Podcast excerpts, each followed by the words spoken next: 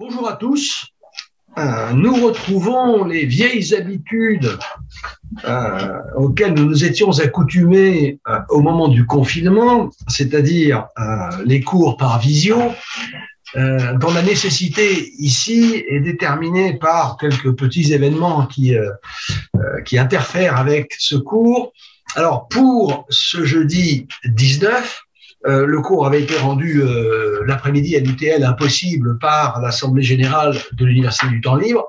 Et le soir, à Théophile Gauthier, euh, j'ai préféré, en accord avec monsieur le proviseur du, du, lycée, qui nous accueille toujours avec la, même, la même gentillesse et nous a toujours réservé le, le, le, même accueil favorable, enfin, nous avons décidé qu'il était préférable pour ce jeudi soir que le cours soit annulé en raison, bien sûr, de la journée d'action euh, contre la réforme des retraites. Journée d'action d'ailleurs à laquelle euh, moi-même je participerai euh, demain puisque j'enregistre ce cours la veille mercredi.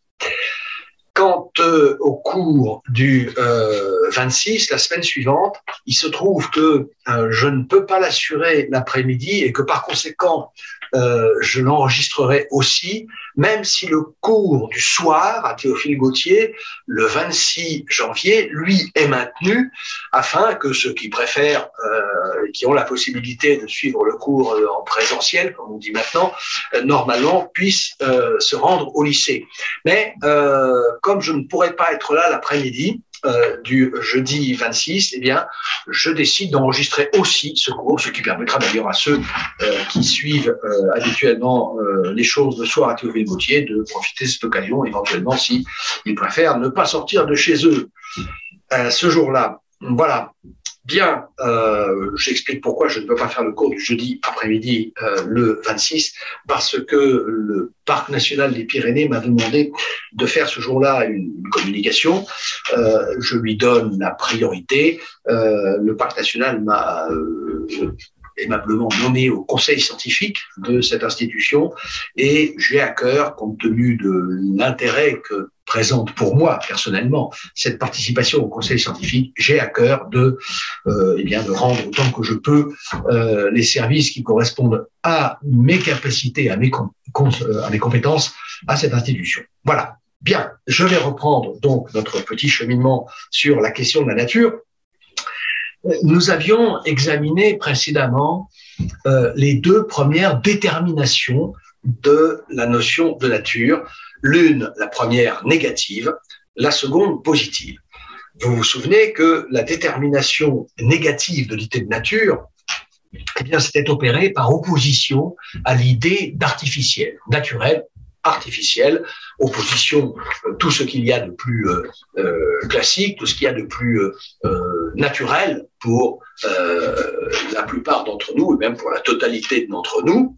Et cette opposition à l'artificiel nous permet de, dans une première approche, de définir la, euh, la nature comme euh, ce qui s'oppose à l'artifice, c'est-à-dire comme ce qui ne résulte pas de l'action humaine, ou plus précisément parce que l'idée d'artificiel n'a pas de raison d'être liée absolument à la référence à l'humain. Euh, plus exactement, la nature, c'est ce qui n'est pas le produit euh, d'une activité intelligente euh, répondant à un projet, ce qui est la définition de l'artificiel. Ça, c'était la première détermination négative. Et j'avais ensuite euh, procédé à une détermination, elle, positive, puisqu'on ne détermine véritablement une notion qu'en disant ce qu'elle est et non pas seulement, bien sûr, en l'opposant à ce qu'elle n'est pas.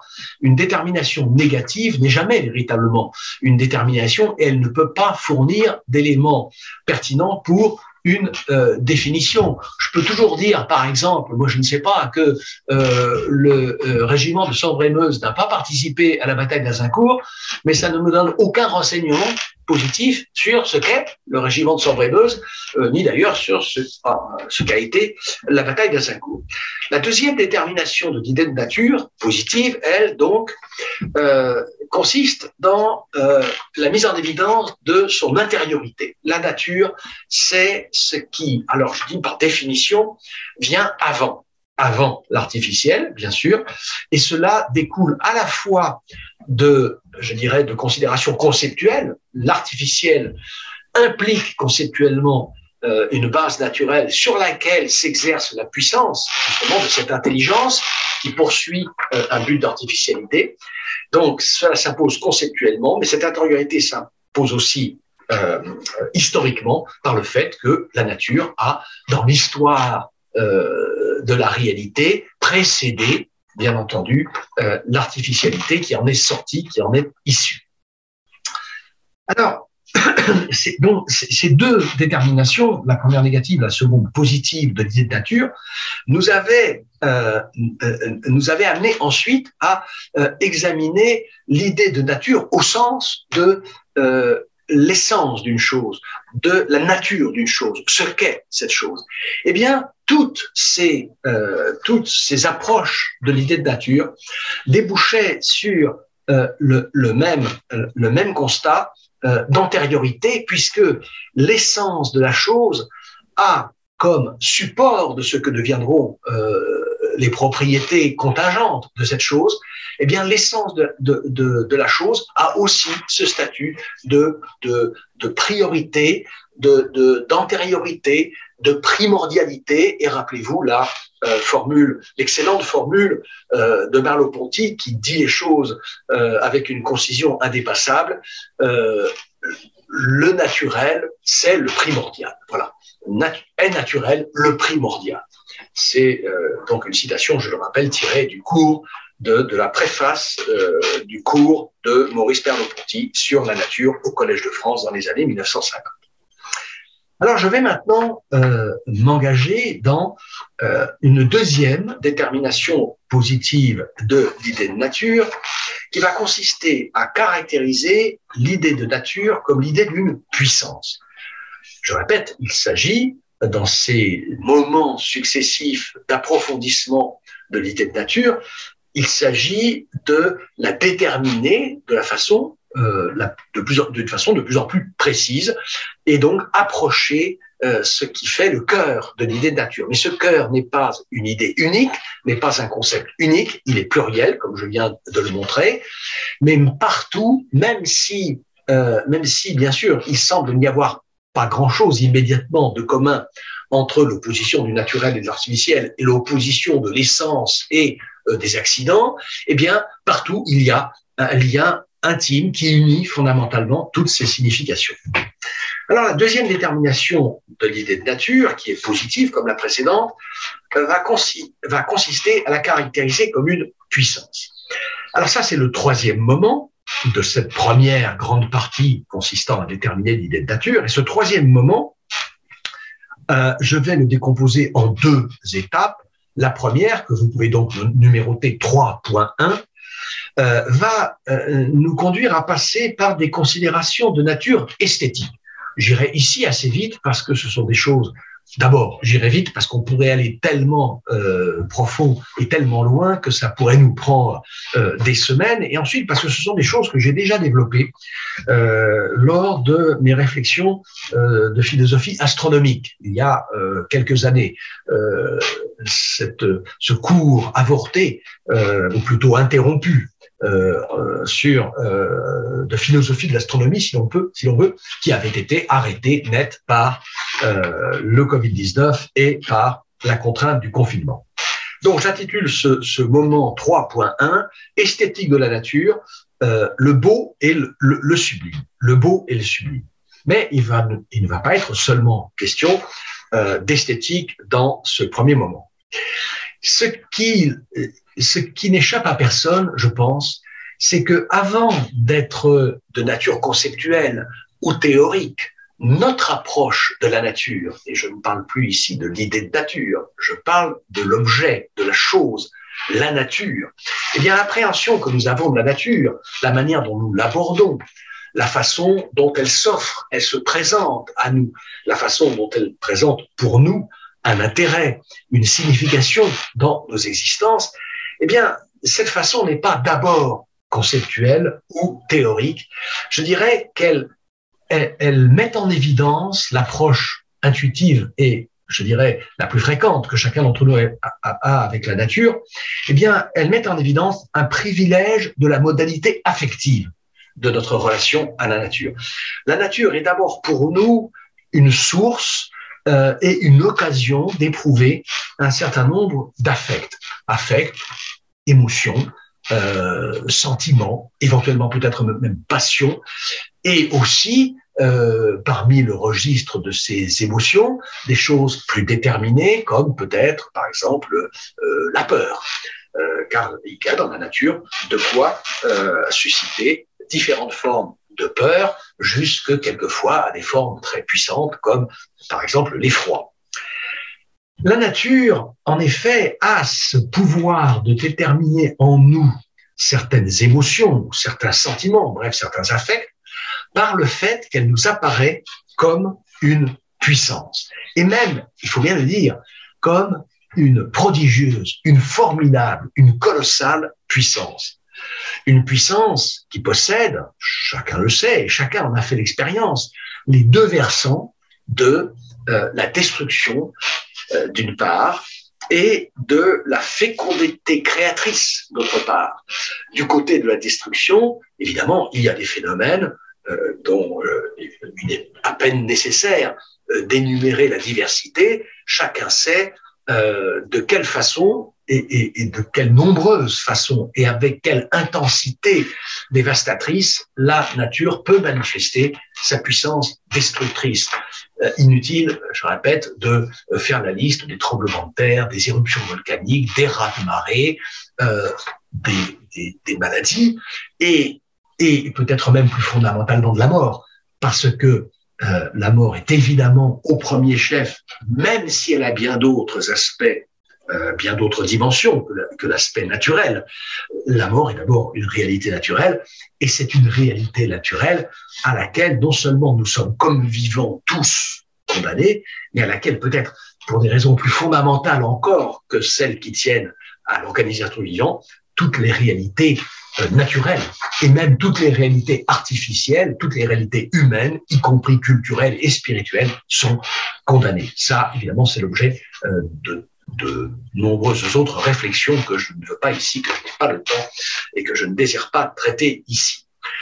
Euh, du côté de la fécondité créatrice, c'est tout aussi évident, quiconque a ne serait-ce que pratiqué euh, le jardinage ou l'agriculture euh, ou l'élevage, eh bien, a pu faire l'expérience de cette fécondité productrice de la nature, fécondité productrice dont il peut même nous être donné de faire l'expérience la plus intime sur le mode de la procréation. Euh, l'expérience, le caractère intime, le caractère éminemment et profondément personnel de l'expérience de la procréation pourrait bien être aussi au principe, par exemple, de euh, l'appréciation de la différence naturelle, parce que je la tiens pour naturelle et je ne crois pas qu'elle soit exclusivement culturelle, ni seulement une construction sociale, l'expérience de cette réalité naturelle qu'est, par exemple, la différence sexuelle. On y réclamera, mais euh, beaucoup, beaucoup plus tard.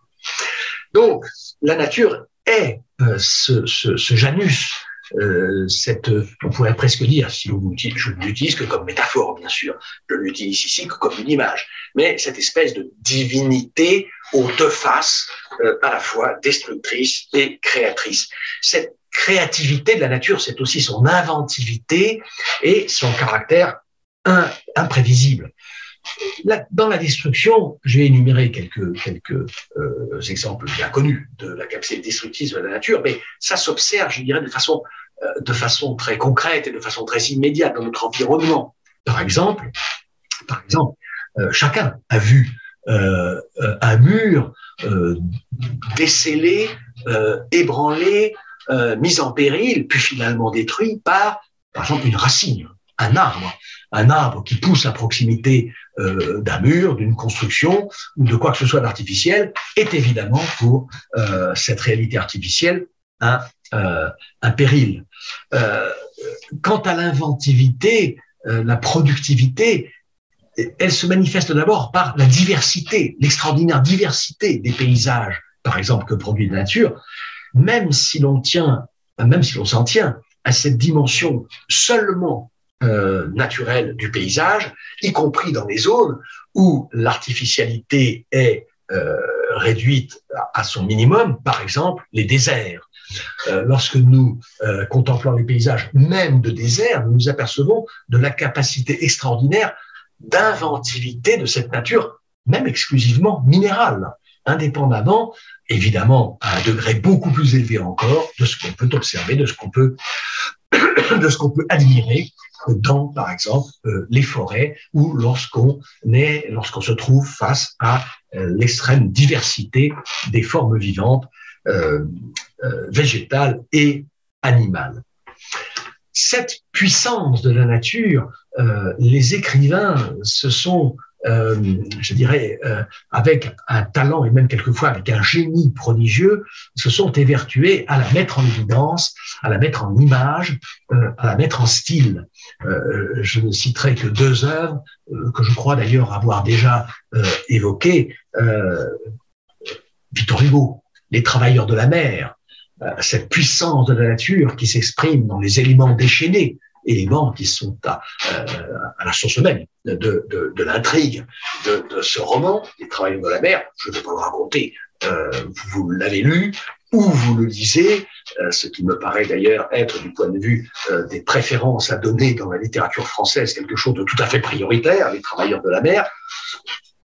Je mets Les Misérables de Hugo encore Euh, mais enfin, Les Travailleurs de la mer est un très très grand roman dans lequel on assiste au, déchaînement euh, des éléments, dans la tempête, euh, dans, toute cette puissance, cette force dont la mer peut être animée, et qu'on va retrouver par exemple dans l'étreinte de la pieuvre qu'affronte Gilliatt dans le roman. Et finalement, à la fin du roman, cette puissance est celle qui détruit même la, la, le la personne, le personnage de Gilliatt qui périt englouti par euh, le flot, qui périt englouti par le flot, mais ce qui ne périt pas, c'est euh, son amour, euh, c'est son amour pour des ruchettes euh, qui lui est indestructible, ce qui évidemment peut suggérer, ce qui peut suggérer qu'il y a dans l'amour quelque chose comme une dimension qui ne serait pas euh, elle, naturelle. Mais c'est une question que je ne tranche certainement pas ici,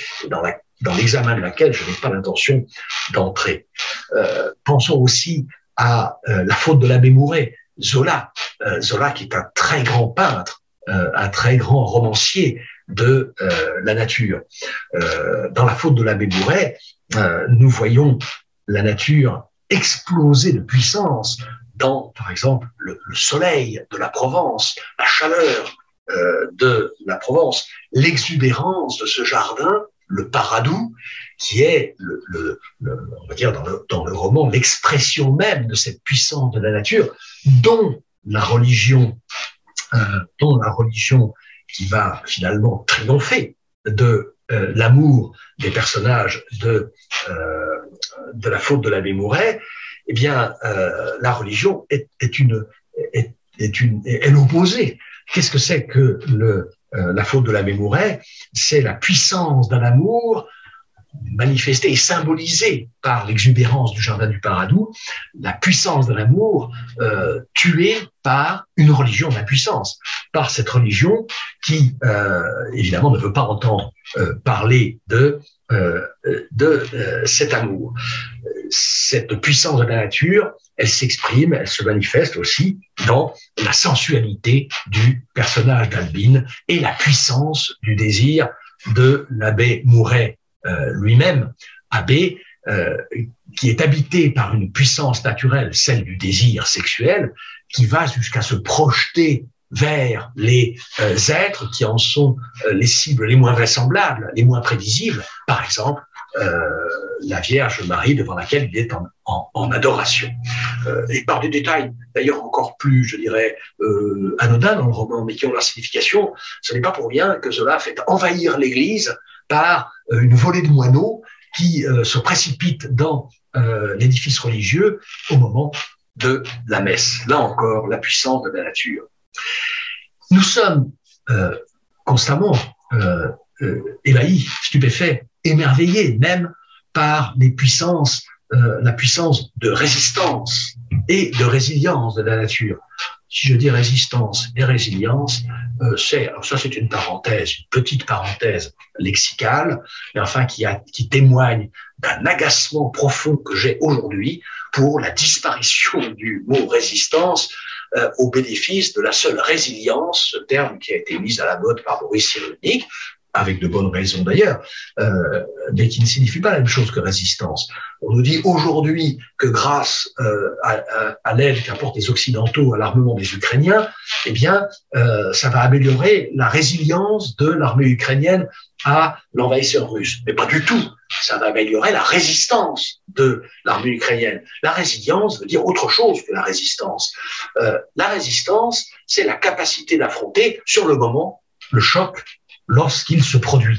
La résilience, c'est la capacité d'une réalité quelconque. Ça peut être un milieu naturel, ça peut être un individu, vous ou moi, ça peut être une société. C'est ça, leur capacité à rétablir un équilibre après qu'il a été rompu par un choc et, comme on dit vulgairement dans la, langue de, de, tout le monde, se renaître.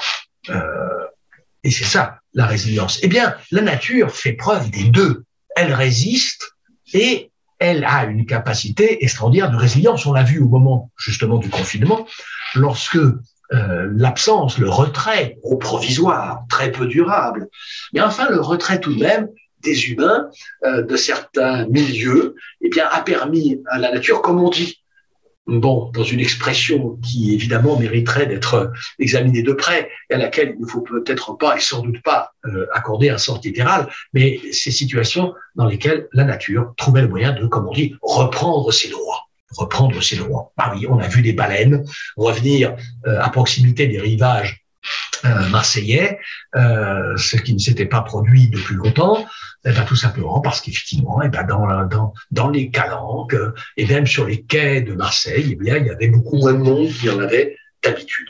Donc là, la nature a une extrême capacité de résistance aux modifications, par exemple, que nous, humains, essayons euh, de lui faire subir, euh, et euh, elle a une grande capacité de résilience au sens où, très vite, elle, euh, elle est capable de, de rétablir des équilibres euh, qui avaient été rompus. Il faut bien avoir conscience que l'humain, avec toutes ses techniques, avec tout son savoir, avec toute son intelligence, avec tous les moyens pratiques, les outils, les instruments, les machines qu'il a euh, inventés, l'humain n'est rien devant cette puissance. Si tant est qu'on veuille bien prendre le mot nature au sérieux, c'est-à-dire ne pas limiter la nature euh, aux dimensions de notre jardin ou même de la forêt la plus proche. Car l'humain, certainement, euh, peut aménager euh, selon son désir un jardin, et il peut aménager, exploiter une forêt, et il peut même la détruire complètement. Mais il n'a aucune puissance contre la nature, dès lors, je le répète, qu'on qu accepte d'entendre le mot en son sens réel. Même, à l'échelle de la Terre, de la planète Terre, qui est une réalité infinitésimale, microscopique, si on la compare à l'ensemble de l'univers de la réalité matérielle, de la réalité naturelle des choses corporelles et physiques, eh bien, même la Terre, l'homme est incapable de euh, lui faire plus que quelques égratignures. Égratignures qui ne concernent que la fine pellicule du vivant, euh, qui est apparu depuis quelques euh, milliards d'années à la surface de cette planète. Le slogan Sauver la planète, je ne dis pas qu'il n'a aucun sens, mais à la lettre, évidemment, il est inepte. La planète Terre comme planète, c'est-à-dire comme objet astronomique, ne court aucun risque du fait euh, qu'a surgi à un certain moment à sa superficie euh, cette espèce très particulière d'être vivant qu'on appelle Homo sapiens. Euh, la planète est très sérieusement, très gravement menacée, mais elle ne l'est qu'au titre d'habitation de l'humanité et certainement pas au titre de réalité géophysique, de réalité astronomique. Comme satellite du, du Soleil, l'humanité peut faire tout ce qu'elle voudra, elle ne changera rien à la réalité euh, de la planète Terre. Tout l'arsenal nucléaire dont nous disposons aujourd'hui euh, serait-il déchaîné simultanément et dans un, imaginons, un projet délibéré de détruire la Terre, qu'il n'en aurait absolument pas la capacité. Peut-être aurait-il, et à titre personnel, j'ai quand même de très fortes raisons d'en douter, peut-être le déchaînement de tout cet arsenal nucléaire aurait-il la capacité de venir à bout de la vie. Mais à titre personnel, je ne le pense pas, en raison justement de ce que j'ai dit, la capacité de la vie à résister et à se rétablir, ces capacités de rétablissement sont telles que je ne pense même pas que nos moyens techniques soient euh, capables d'en venir à bout. Évidemment, tout ce que je viens de dire ne doit pas être pris euh, en un autre sens que euh, sa signification littérale. Il est évident que euh, nous avons, nous avons un devoir extrêmement pressant aujourd'hui et il y a une urgence considérable aujourd'hui à sauver la planète en tant qu'habitation pour l'humanité. Alors, qu'est-ce que veut dire sauver la planète en tant qu'habitation pour l'humanité, en tant que planète habitable Ça, j'y reviendrai beaucoup plus tard, quand il sera question des problèmes relatifs à la protection, à la sauvegarde de la nature. Ça, ce sera euh, développé beaucoup plus loin. Donc là, il est, il est parfaitement clair que sauver la planète est un slogan écologiquement pertinent pour nous, ça ne fait aucun doute, quelles que soient les raisons d'ailleurs qu'on peut avoir de s'atteler à la tâche de la protection de la nature. Mais il faut bien comprendre que face à la nature entière, eh bien, euh, l'homme, euh, la puissance technique de l'homme ne peut rien, strictement euh, rien. De cette dualité d'aspect de la nature, puissance destructrice, puissance créatrice, productrice, découle de façon assez logique une ambivalence c'est-à-dire une ambiguïté du côté de la, de, la valeur de la nature. L'ambivalence, euh, elle consiste en ceci que la nature est pour nous, je dirais, un lieu de familiarité. L'intérêt que nous trouvons, et l'intérêt esthétique en particulier, j'y viens puisque j'avais annoncé des considérations esthétiques, euh, l'intérêt que nous avons à la fréquenter, à nous y rendre, à y revenir périodiquement, est un intérêt qui tient, je le répète, au sentiment très fort que nous avons lorsque nous, nous y séjournons, le sentiment que nous avons d'être chez nous, sous un certain aspect et jusqu'à un certain point, d'être chez nous tandis que nous vivons les milieux artificialisés, anthropisés, les milieux urbanisés, industrialisés, comme des lieux inhospitaliers, des lieux dont nous avons nettement l'impression, le sentiment de recevoir quelque chose qui mérite d'être appelé une agression. Et donc, il y a ce sentiment de familiarité, et ce sentiment de familiarité, il va s'exprimer dans euh, l'émotion esthétique correspondant à ce qu'on appelle la beauté. Euh, les choses naturelles sont souvent belles, elles ne sont pas toutes, certaines même ont une certaine laideur intrinsèque, ça ne fait aucun doute. Euh, vous allez voir, par exemple, sur Internet, en tapant, euh, en, tapant rat R-A-T, comme un rat, c'est un rat d'ailleurs, trait d'union taupe, comme la taupe, l'animal fouisseur. Vous tapez rataupe et vous faites Google Images et vous allez voir les images du rataupe. Un rataupe, c'est hideux, c'est hideux. Et ce n'est certainement pas le seul, le seul animal qu'on ait de bonnes raisons de trouver spécialement moche dans euh, la nature. Et tous les végétaux n'ont pas non plus l'égale beauté. Alors vous allez me dire, et vous aurez raison, que la beauté des réalités naturelles est quelque chose euh, qui change, euh, qui change avec les époques, qui change avec les milieux sociaux, qui change avec la culture. Vous avez raison. Lorsque Jean-Jacques Rousseau euh, veut accoutumer euh, le petit Émile à dans l'ouvrage éponyme, lorsque Rousseau veut habituer le petit Émile à affronter la laideur, il montre par exemple ces animaux comme les animaux comme des, crustacés. Il va lui montrer une langouste, un homard. Il ne trouve pas nous du tout qu'une langouste ou un homard soit spécialement là. Au contraire, je trouve, à titre personnel, que ce sont de très beaux animaux par leur couleur, par leur forme bizarre même. le, bleu du homard est une, une merveille. Et enfin, euh, c'est vrai que dans la, la, beauté dans la nature est, euh, est pour nous omniprésente. Enfin, euh, les fleurs, euh, les arbres, euh, le ciel étoilé, et aussi, et aussi, par exemple, penser aux minéraux. Une exposition de minéraux, c'est un, c'est un déploiement, c'est un déploiement de beauté. Eh bien, ça, la beauté, l'expérience de la beauté de la nature, elle signifie pour nous qu'il y a quelques réalités dans ce sentiment, ou que ce soit une pure illusion, elle signifie pour nous que la nature est là pour nous accueillir, ou du moins qu'elle a cette capacité de nous accueillir, qu'elle a cette capacité de nous recevoir comme un lieu où nous sommes chez nous et où nous pouvons éprouver le plaisir d'une certaine adéquation entre ce que nous sommes, ce à quoi nous aspirons et ce que le, et ce que le, la nature a à nous offrir.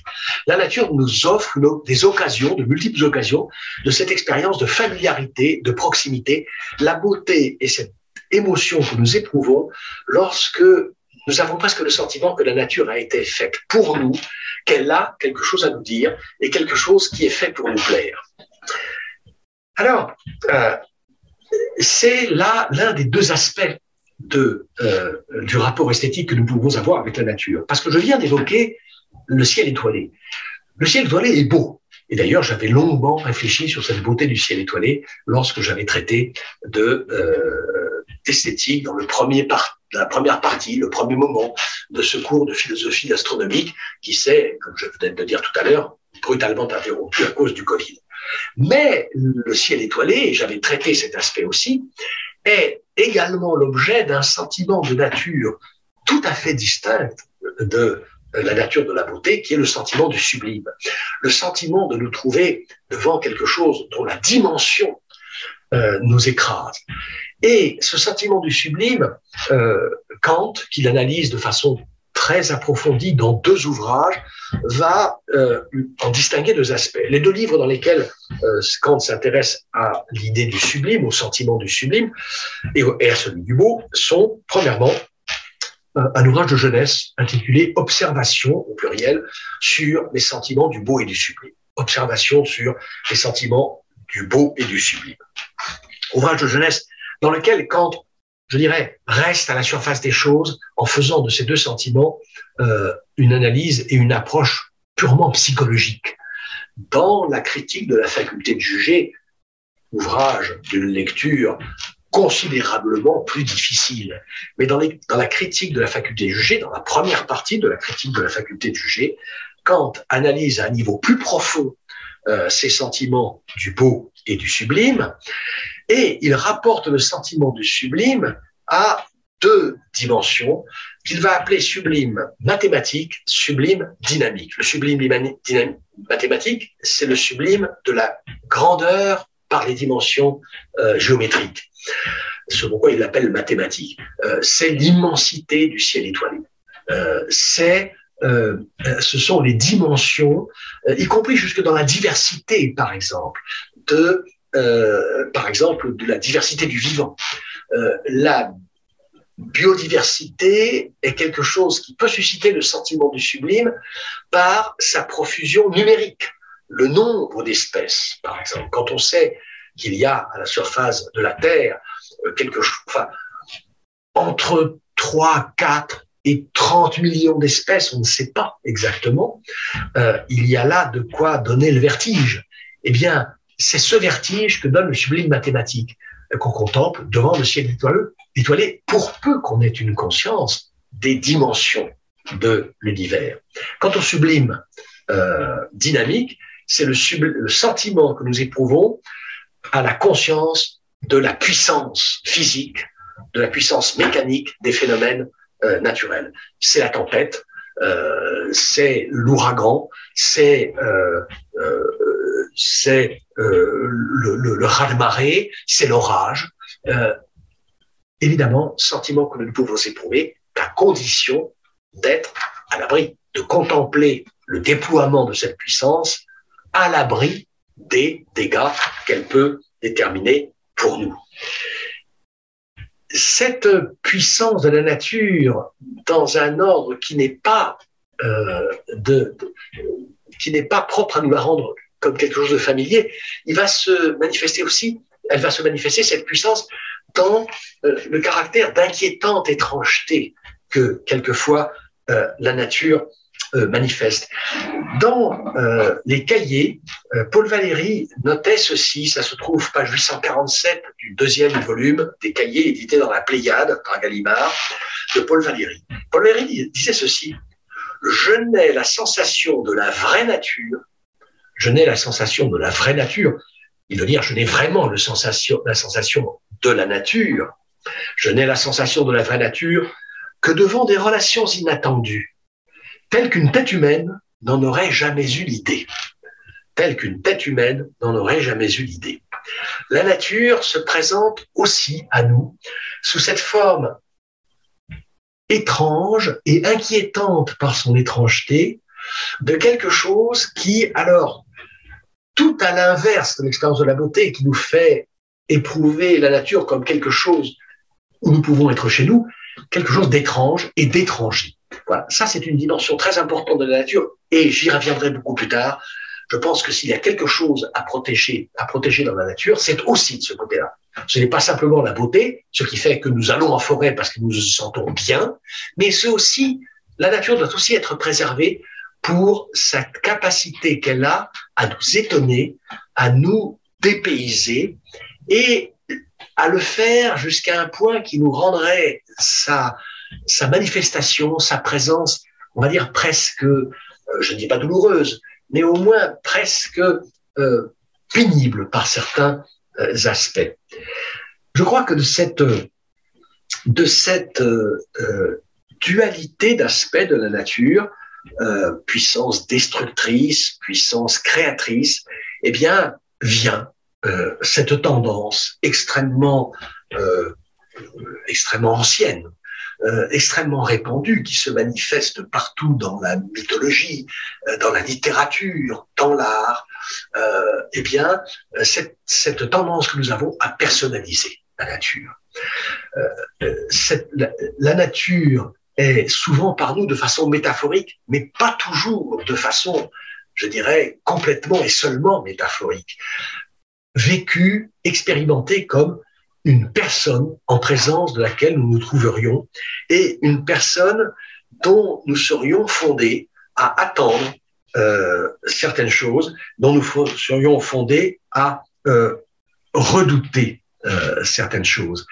Et donc ça, je pense que c'est l'origine de ce mouvement qui habite, qui traverse toute la culture, au moins occidentale, et sûrement d'ailleurs au-delà de la culture occidentale, cette tendance à personnaliser la nature. C'est aussi probablement ce qui nous fait regarder la nature comme quelque chose qui pourrait avoir vis-à-vis de nous certains droits et qui pourrait avoir aussi la capacité de limiter nos droits à nous, humains. C'est une espèce de banalité que de dire que la notion de personne est attachée à celle de droit, au point d'ailleurs que l'idée de personne humaine pourrait recevoir sa définition du fait d'être titulaire, sujet de droit. Eh bien, cette puissance de la nature, euh, elle tend à nous faire euh, supposer, attention, il faudrait examiner cette supposition, il ne faut pas prendre nos sentiments pour argent comptant, il ne faut pas prendre les émotions que nous éprouvons face à, la nature ou face à quoi, quoi que ce soit d'autre d'ailleurs, pour l'attestation de la vérité des présupposés sur lesquels reposent ces sentiments. Mais enfin, c'est un fait qu'on ne peut pas tenir pour négligeable, que nous euh, expérimentons notre rapport à la nature comme le rapport à quelque chose qui est, peut-être plus qu'à quelque chose et qui pourrait détenir des droits. Je répète, il n'y a aucune raison pour le moment, à l'étape où nous en sommes, de valider cette idée que la nature aurait en elle-même ou que les êtres naturels les euh, êtres géologiques, les êtres euh, euh, végétaux, les êtres animaux auraient en tant que tels des droits. Ça pourrait n'être qu'une illusion. Et d'ailleurs, ces questions-là sont l'objet d'âpres débats aujourd'hui en philosophie morale, en éthique de la nature. Donc, ne croyons pas nos émotions, ne croyons pas nos sentiments sur parole. Mais c'est un fait que nous avons quelquefois l'impression que nous sommes devant la nature, devant quelque chose à l'égard de quoi nous ne pouvons pas tout nous permettre. Et pas seulement pour des raisons de prudence matérielle, mais aussi pour des raisons d'éthique. Quelque chose, par exemple, qui, lorsque nous avons affaire au vivant, prend une dimension encore particulière, indépendamment même, nous le verrons, du fait que avec le vivant va souvent la sensibilité. Il n'est peut-être pas nécessaire qu'un être vivant soit doué de sensibilité pour que le simple fait qu'il soit vivant, précisément, nous semble euh, créer de son côté euh, certains droits et créer pour nous certaines obligations. Je reviendrai sur euh, ces questions plus tard. je viens d'évoquer la, la, vie. Ce sera l'objet de la deuxième partie de cette séance du jeudi 19 janvier. Dans cette seconde partie, qui durera comme la première peut-être environ, enfin je suppose environ 40 minutes, eh bien, je reviendrai, euh, enfin plutôt je viendrai euh, vers euh, une question euh, qui est évidemment cruciale, on le verra pour plusieurs raisons, qui est le rapport entre les notions de nature et de vie justement. Donc vous pouvez d'ores et déjà inscrire euh, en tête de ce qui va suivre euh, le titre 3.1 de cette deuxième détermination positive de l'idée de nature par la puissance, vous pouvez inscrire nature et vie. Voilà. Alors, euh, j'avais annoncé à la toute fin de la première partie euh, l'intitulé du deuxième moment de euh, ce grand 3, deuxième détermination positive de l'idée de nature, la nature comme puissance.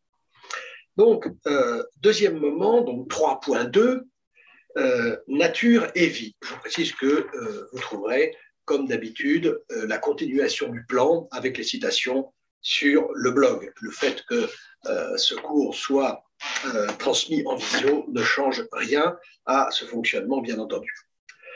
Alors, la raison pour laquelle j'ai intitulé ce deuxième moment Nature et vie va s'éclairer un petit peu plus loin. Pour l'instant, il nous faut faire euh, et peut-être d'ailleurs certains s'attendaient-ils à voir cette étape euh, intervenir de façon beaucoup plus précoce euh, que je ne le fais, il nous faut nous intéresser un peu l'étymologie, à l'étymologie, à l'origine du mot nature, à toute la famille des termes qui, aussi bien en français que dans d'autres langues, et notamment les langues d'où sont tirés les mots français, le latin principalement, mais aussi le grec, il nous faut nous intéresser donc à ces questions d'étymologie. Je, disais que certains d'entre vous auraient pu s'attendre à ce qu'on commence par là. C'est souvent une espèce de passage obligé, euh, d'étape préliminaire pour réfléchir sur une notion, que d'en étudier l'étymologie. Euh, je n'ai pas commencé par là parce que euh, ma conviction est qu'il n'y a pas d'impératif absolu à faire de l'étymologie le préalable de l'étude d'un concept. Euh, l'étymologie peut être extrêmement éclairante, et on va voir qu'ici, elle l'est spécialement, mais elle peut aussi euh, nous égarer. C'est-à-dire qu'il n'y a pas de vérité intrinsèque, absolue, nécessaire et a priori de l'étymologie des termes. En tout cas, une chose est certaine, on ne règle pas les problèmes que pose une notion euh, à partir de la seule euh, étymologie. C'est une, je dirais, c'est une échappatoire un peu trop souvent empruntée dans euh, les échanges d'arguments, dans les discussions, dans les débats, que de retourner contre ce que dit quelqu'un l'étymologie du mot qu'il utilise. je pense que c'est de très très mauvaises stratégies parce que cette manière de faire ne comporte absolument aucune assurance de vérité. Alors, intéressons-nous donc euh, euh, au mot nature à ce point de vue de l'étymologie. Euh, nature vient du latin, d'un mot latin natura, que vous écrivez en remplaçant simplement le E final par un A. Natura, et natura a pour origine une famille indo-européenne de racines qui vont se pousser des ramifications du côté euh, du grec et du latin. Euh, donc des racines qu'on va retrouver à, l'origine de nombre de mots grecs et latins. Cette racine, alors je ne peux pas la prononcer euh, de façon conforme évidemment à ce qu'a pu être le terme originel, mais cette racine indo-européenne, c'est une racine gênée ou gnée G-E-N-E, Gne, G-N-E, qui a pour signification générale engendrer ou naître. Donc l'idée, les idées d'engendrement de, euh, de naissance. Le mot grec qu'on traduit en français par nature, c'est le plus couramment et presque toujours en fait le mot fusis. Je prononce fusis, euh, vous pouvez l'écrire soit PHU, SIS, soit PHY, SIS. De toute façon, euh, c'est euh, la même prononciation. On prononce en général donc fusis.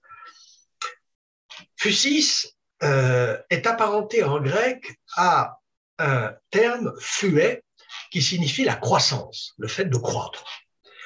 Fuet, croissance, et on va retrouver cette racine euh, indo-européenne, gène, gné, dans le mot génos, génos, enfin on prononce génos, c'est le gamma, génos, naissance, descendance, lignée, race, ce qui a été engendré par quelque chose. De même que génésis, en grec, est le terme qui signifie engendrement, genèse, c'est-à-dire toujours la même chose, mais envisagé cette fois-ci du point de vue du processus lui-même, plutôt que de son origine ou de son commencement. Donc, Genèse. Euh, le verbe gegnomai en grec signifie euh, devenir, se produire, s'accomplir, s'engendrer. Alors, en latin, en, euh, il y a gignere, G-I-G-N-E-R-E, -E, gignere, qui signifie engendrer. Et puis, il y a le mot gens, que vous écrivez comme le français Jean, les gens, G-E-N-S. Gens, qui veut dire la race, la famille, euh, la lignée. De là viennent les mots en français génération. Les organes de la génération sont les organes, et c'est toujours la même racine, génitaux. On va parler de congénères, pour congénères, ceux qui sont d'une origine euh, commune, ceux qui ont eu un engendrement commun ou un développement commun. On parlera de l'indigène. L'indigène est celui qui est né dans, quoi? Dans le pays même, où il se trouve. L'indigène, ce n'est pas celui qui est né dans les Indes. Hein. Euh, erreur étymologique quelquefois euh, commise. Donc, l'indigène naît dans le pays. On dira aussi euh, origine. Origine, c'est toujours l'idée de naissance d'engendrement. Général, l'adjectif général, signifie ce qui euh, caractérise un genre, une propriété générale, on parle aussi de termes génériques, une propriété générale, c'est une propriété qui appartient à la totalité d'un genre, d'un genre, c'est-à-dire d'un groupe d'êtres qui ont euh, une origine commune, qui ont suivi le même processus de genèse ou d'engendrement, processus commun en vertu duquel, précisément, ils partagent cette euh, propriété générale. Le verbe dégénérer signifie s'écarter, du genre. Dire, euh, par exemple, qu'un euh, euh, qu'un individu, qu'un être vivant, éventuellement même un être humain, dire que des institutions ont dégénéré, c'est dire qu'elles se sont écartées du genre qui est aussi le principe de leur naissance. être dégénéré, c'est avoir perdu les caractéristiques qui était non seulement générique, mais génétique, c'est-à-dire indépendamment de toute référence euh, scientifique à des chromosomes ou à des gènes, génétique qui était liée à la naissance. Ce que j'étais à la naissance, ce que j'étais à l'origine, je ne le suis plus. J'ai dégénéré, je suis dégénéré, et l'on parle de euh, régénération pour le processus qui ramène au genre, qui ramène vers l'origine régénérer. Euh, alors, euh, régénérer, c'est ramener à l'origine et c'est ramener à ce qu'est la nature même du genre auquel appartient euh, l'être considéré. Le génie, c'est la particularité native native, c'est-à-dire qu'il a de naissance, par exemple, d'un individu ou d'un peuple. On peut parler, alors, on peut parler bien sûr du génie de l'artiste au sens d'une capacité particulière, d'une capacité exceptionnelle, inouïe, de produire, de créer euh, des œuvres d'art, mais euh, le génie euh, de l'individu ou le génie d'un peuple, c'est d'abord ce qui le caractérise du point de vue de sa nature originelle. un, individu ou un peuple tient de son origine, tient de sa race, si vous voulez, euh, une série de caractéristiques ou de propriétés qui font son individualité, qui font sa particularité, ce qu'on appelle le génie d'un peuple, c'est, si vous voulez, sa marque de fabrique, d'engendrement. Euh, le, le, nom de génie ne renvoie pas seulement à l'adjectif génial. Euh, bien sûr, il y a des individus géniaux, il y a des artistes géniaux, des créateurs, des scientifiques géniaux, mais le génie, c'est d'abord la particularité native, la particularité originelle, et donc, d'une certaine façon, la, parité, la, propriété pardon, définitionnelle d'un euh, d'un être. Ensuite, euh, l'ingénieux exploite les qualités innées qui sont les siennes. Ces qualités, justement, on va dire génétiques, mais au sens étymologique et pas au sens euh, scientifique de la, science génétique. Du côté, euh, du côté du latin, toujours, sont apparentés au latin natura, qui veut dire la nature. Apparenté à natura, vous avez naître. Le verbe euh, qui signifie naître en latin, c'est nascor. Nascor, N-S-C-O-R, c'est naître au sens biologique, au sens de la naissance biologique, mais aussi au sens de l'origine. Il ne s'agit pas de la naissance simplement euh, au sens du phénomène physiologique, du phénomène organique, il s'agit de l'origine, ce à quoi remonte l'être dont il est question, et donc l'identité de cet être, ce qu'il est. Natus, en latin, c'est né. Euh, natus, c'est le participe passé euh, du verbe né, euh, du verbe naître, né donc. Innatus, inné, qui est né dans. Une propriété innée, c'est une propriété qui est née avec l'être qu'elle caractérise, en opposition bien sûr à la propriété ou à la qualité acquise, qualité qui lui a été adjointe après un certain moment, après une certaine durée de développement, d'engendrement, de, euh, euh, genèse. Les hommes naissent et demeurent libres et égaux en droit. Article 1er de la Déclaration des droits de l'homme et du citoyen de 1789. Les hommes naissent et demeurent libres et égaux en droit. Cela signifie que de leur origine humaine, de leur genre humain, de leur engendrement humain et du fait qu'ils ont été générés, engendrés par d'autres humains, qu'ils appartiennent à la lignée humaine, cela signifie qu'ils tiennent un certain nombre de, de droits. Ces droits sont naturels, non pas tant au sens où on pourrait les rapporter à l'ensemble de la nature comme ordre universel des choses, et encore moins les rapporter à la nature au sens de ce qui n'a pas été transformé ou de l'artificiel. Non, droit naturel, cela signifie que ce sont les droits qui sont inhérents à leur nature humaine.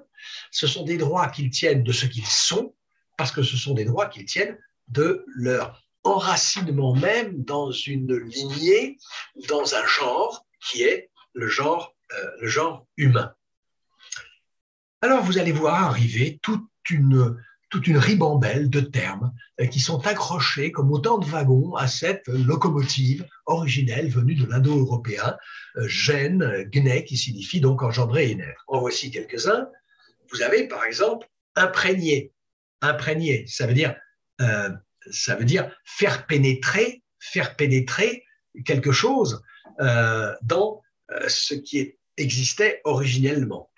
Vous avez aîné, natif, Natif, euh, c'est ce qui est de naissance ou de nature. Parce que un natif euh, du pays, c'est quelqu'un qui est né dans le pays. Mais par exemple, de l'or ou du cuivre natif, C'est de l'or ou du cuivre tel qu'on les trouve dans la nature, sans qu'ils aient dû être extraits d'un minerai, sans qu'ils aient été transformés. Du cuivre natif, de l'or natif, se reconnaissent immédiatement au fait qu'ils ont euh, les propriétés, les qualités, par exemple la couleur, l'éclat des matériaux que nous connaissons euh, une fois que nous avons extrait des euh, minerais que sont par exemple l'or ou le cuivre. Donc vous avez natif, vous avez naïf. Le, naïf, c'est celui qui est dans l'état, qui est resté dans l'état où l'avait mis la naissance. C'est celui qui n'a que ce qu'il avait de naissance, qui n'a pas acquis de propriétés, par exemple de connaissances, de savoir, de savoir-faire nouveaux, après son engendrement, que le cours de sa genèse, le cours de son développement n'a pas enrichi euh, en particulier de qualités morales nouvelles, notamment du côté euh, de la connaissance ou du savoir-faire, et donc il est naïf, il est comme l'enfant qui vient de naître. Euh, il est comme le perdreau de l'année, hein, pour reprendre une expression commune vous avez aussi, même famille, Noël. Noël, c'est la nativité, c'est la naissance. Vous avez nation, bien sûr. La nation, c'est l'ensemble des êtres qui partagent une identité euh, générique. Et donc vous avez nazi. C'est ce que je vous disais récemment. Euh, on peut être surpris d'apprendre en effet que Noël et nazi ont la même origine. Nazi, c'est euh, allemand National Socialismus, c'est national socialiste, et dans national socialiste, vous avez nation, et dans nation, vous avez cette idée de, de naissance. Et donc, d'engendrement, et donc de genre, et donc, bien sûr, de race, puisque la nation allemande, pour un, un nazi, se confond avec ce qu'il appelle la race, race qui a un fondement biologique, mais dont l'identité ne se réduit pas à cette origine biologique, à cette communauté biologique, puisque cette identité va se manifester dans la race par des propriétés qui lui sont inhérentes et dont on va pouvoir repérer l'absence chez les êtres appartenant à d'autres races, notamment les races inférieures. Les propriétés que je tiens de ma race sont les propriétés qui me sont attachées, je les ai de naissance, et il n'a pas besoin, il n'est pas nécessaire de les apprendre. Euh, le sentiment euh, de supériorité allemande, pour un nazi, ça ne s'apprend pas. Ça peut se cultiver, mais ça ne s'apprend pas comme on apprend, par exemple, euh, des propriétés d'objets mathématiques ou comme on apprend l'histoire de son pays. Le sentiment d'identité allemand, il doit être inné. On doit en être imprégné de naissance. Et vous connaissez l'expression bon chien chasse de race bon chien chasse de race, cela veut dire qu'il chasse de euh, naissance, c'est une qualité, une qualité innée. Nous trouvons aussi un terme euh, qui n'était pas a priori euh, très évident de rencontrer ici, c'est le terme de néant. Le néant, qui signifie ce qui n'est pas, rien, eh bien néant, cela veut dire, c'est formé à partir du latin, ne gentem, non engendré. Euh, le néant, c'est un non-être, parce que pour être, du moins pour être dans une conception antique de la nature, il faut avoir été engendré, il faut avoir connu un engendrement. Eh bien, le néant, c'est ce qui n'a jamais été engendré et qui, pour cette raison, est euh, privé, privé, privé d'être. Euh, et là, on a affaire précisément aux êtres, peut-être par opposition aux choses.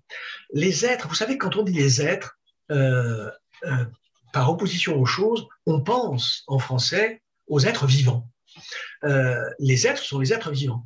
il y a dans une réflexion du, d'un jeune garçon qui observe le ciel nocturne en compagnie de sa, de sa, de, sa bien-aimée et, qui, et qui lui dit euh, elle a un peu peur, elle n'est pas habituée à regarder la nuit, c'est une fille de la ville. Or, euh, pour ceux qui connaissent cette nouvelle des lettres de Moulin qui s'appelle Les Étoiles, bien, il faut la contraindre de passer euh, une nuit à la Belle Étoile, précisément, et pour la rassurer, le jeune garçon lui explique que, évidemment, la petite appréhension qu'elle a de se trouver dans cet environnement qui est inhabituel euh, pour elle, euh, tient au fait que, ce, euh, cette nuit, la nuit, est occupée par une vie, une forme de vie qui n'est pas celle justement des êtres vivants.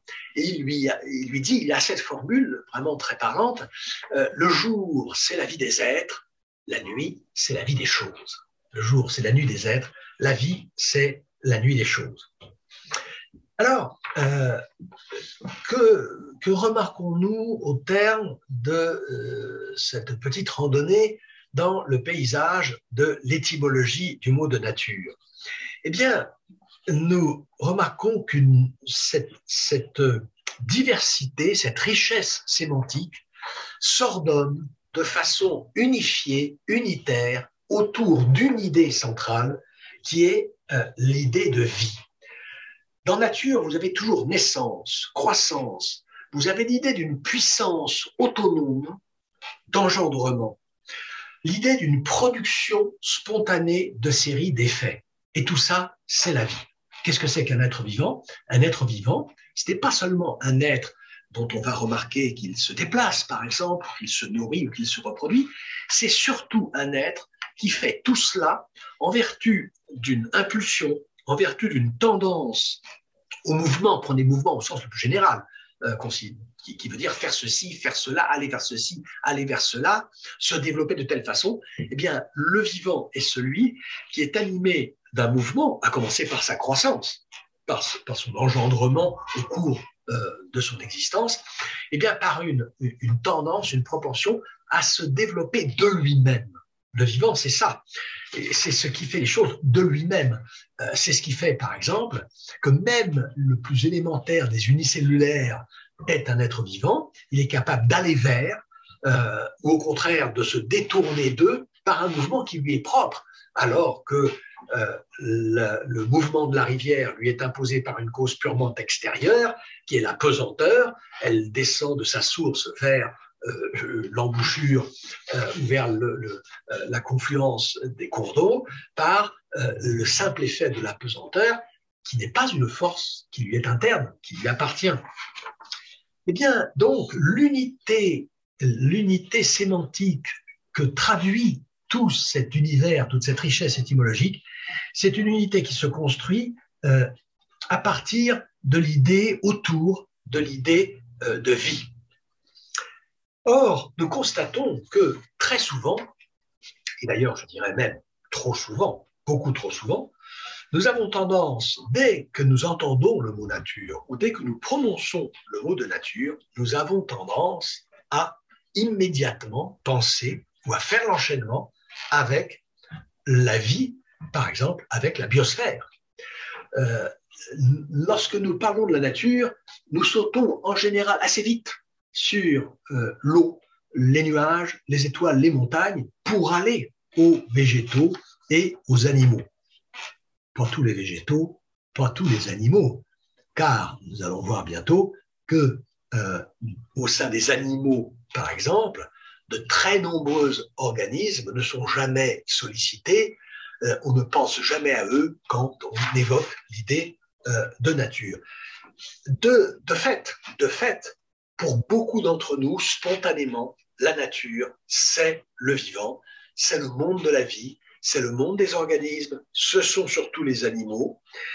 Euh, et ce n'est certainement pas par hasard que telle organisation de défense de la nature, tel organisme de protection de la nature, prendra pour emblème, par exemple, un vertébré mammifère, un animal, et non pas, alors même pas, bien que ce soit un animal aussi, euh, un lombric, alors que les lombrics pèsent à la surface de la Terre, je parle de peser en termes de masse, les euh, lombrics pèsent à la surface de la Terre beaucoup plus euh, par exemple, tous les vertébrés réunis, beaucoup plus, sans parler des humains qui n'en sont qu'une toute petite partie des vertébrés. Et donc, un organisme, une organisation de défense ou de protection de la nature va choisir comme emblème le panda, par exemple, et non pas un animal unicellulaire ou un invertébré. Et encore moins, par exemple, alors que ce serait parfaitement concevable, il serait concevable que une organisation internationale de protection de la nature, prennent pour emblème, par exemple, la molécule d'eau, H2O, qui est la molécule d'eau, qui est dans la nature un élément absolument décisif et crucial, beaucoup plus que le panda, beaucoup plus que l'once des Pyrénées, beaucoup plus que la baleine et beaucoup plus que n'importe quelle espèce animale. L'eau est évidemment un élément crucial du euh, maintien euh, de la vie, évidemment, mais aussi euh, de l'identité des paysages naturels, puisque vous le savez, la planète Terre, quand vous la regardez déjà d'un tout petit peu loin, eh ben, vous voyez que c'est ce qu'on a appelé quelquefois la planète, la planète bleue. Il faut savoir pourtant que cette réduction de la nature à la biosphère, au monde vivant, est extrêmement, euh, euh, extrêmement, euh, je dirais, plus que discutable, plus que contestable. Elle est, comme identification, complètement erronée, parce que la vie organique reste un, phénomène quantitativement infinitésimal par rapport à la masse minérale de la Terre. si nous rapportons la masse des vivants, alors toute forme de vie confondue, depuis les unicellulaires jusqu'à l'humain, en passant par toutes les formes animales, végétales, par les champignons, par tout, ce qui est vivant sur la Terre, si nous rapportons la masse de tout cet ensemble à la masse minérale de la Terre, à ce qui, de la masse minérale, n'est pas du vivant, mais de l'inorganique, eh bien, cela donne un rapport de environ de 1 à 10 milliards. Le minéral pèse dans le bilan général global de la planète Terre environ 10 milliards de fois, c'est un ordre de grandeur, hein, je ne garantis pas l'exactitude du chiffre, mais environ 10 milliards de fois la masse de ce qui est vivant, organique, biologique à la surface de la Terre. La même réduction, qui est une réduction, comme diraient les linguistes, métonymique, la métonymie consistant à désigner un tout par euh, la partie, hein, comme quand vous dites par exemple je cherche un toit pour dire que vous cherchez euh, euh, une maison. Eh bien, quand vous dites j'ai pris le volant pour dire que vous conduisez la voiture, eh bien une même réduction métonymique s'exprime, se manifeste, se trahit dans la réduction du vivant à l'animal, voire à l'humain. Ici, puisqu'il s'agit de la nature, il faut quand même rappeler quelques chiffres. Euh, dans la biomasse terrestre, la masse globale du vivant sur la Terre. Les bactéries pèsent pour 13% du total, 13%. Les végétaux pèsent pour plus de 80%. Les champignons pour 2%. Les animaux, toutes espèces confondues, c'est-à-dire pas seulement les animaux que nous appelons les, euh, de façon tout à fait impropre supérieure, les, mammifères vertébrés, non. Tous les animaux euh, représentent moins de 0,4% de la biomasse terrestre. Et de ces 0,4%, l'homme constitue 2,5%. Je répète bien, 2,5% de 0,4% de la biomasse terrestre totale. 0,4% de 2,5%, c'est la part de l'humain dans la masse de la vie sur Terre. Cette part est très inférieure, la part que nous constituons, nous, humains, en termes de masse, est très inférieure à la masse des virus, par exemple, qui pèsent beaucoup plus que nous à la surface de la Terre. Il faut ajouter, il y a autre chose après, il y a ce qu'on appelle les archées, les protistes. Bon, je n'entre pas dans les détails.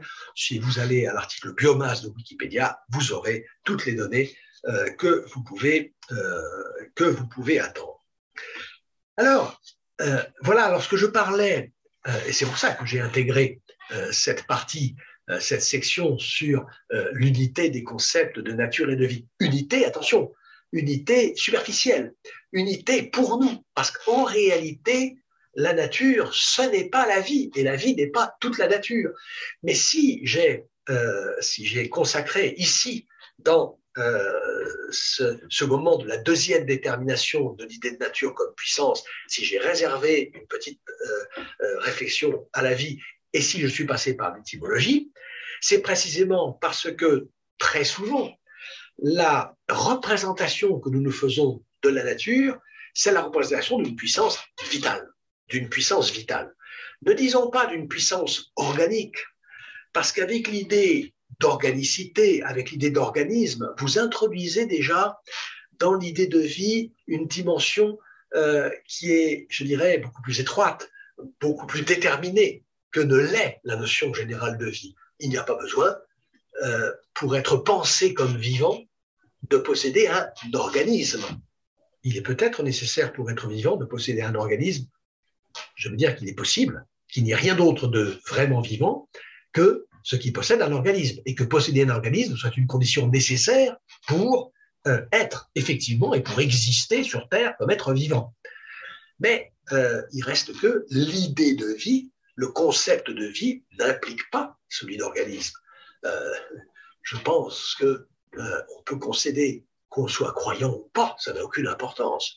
On peut concéder tout de même aux croyants, on peut concéder tout de même aux théologiens, qu'on soit soi-même croyant ou pas du tout, que l'idée de Dieu va difficilement sans celle de vie. Un Dieu qui ne serait pas inerte, un Dieu qui ne serait pas animé euh, d'une force qui s'exprime, et sans doute d'une force consciente ou, spirituelle, ne serait pas vraiment adéquat à l'idée de ce qu'on entend par Dieu. Donc, il faut bien comprendre que il est tout à fait possible que la condition pour qu'existe matériellement, réellement, physiquement, la vie euh, sur la Terre soit un organisme, mais le concept de vie ne se réduit pas à celui, à ceux d'organisme ou euh, d'organisation.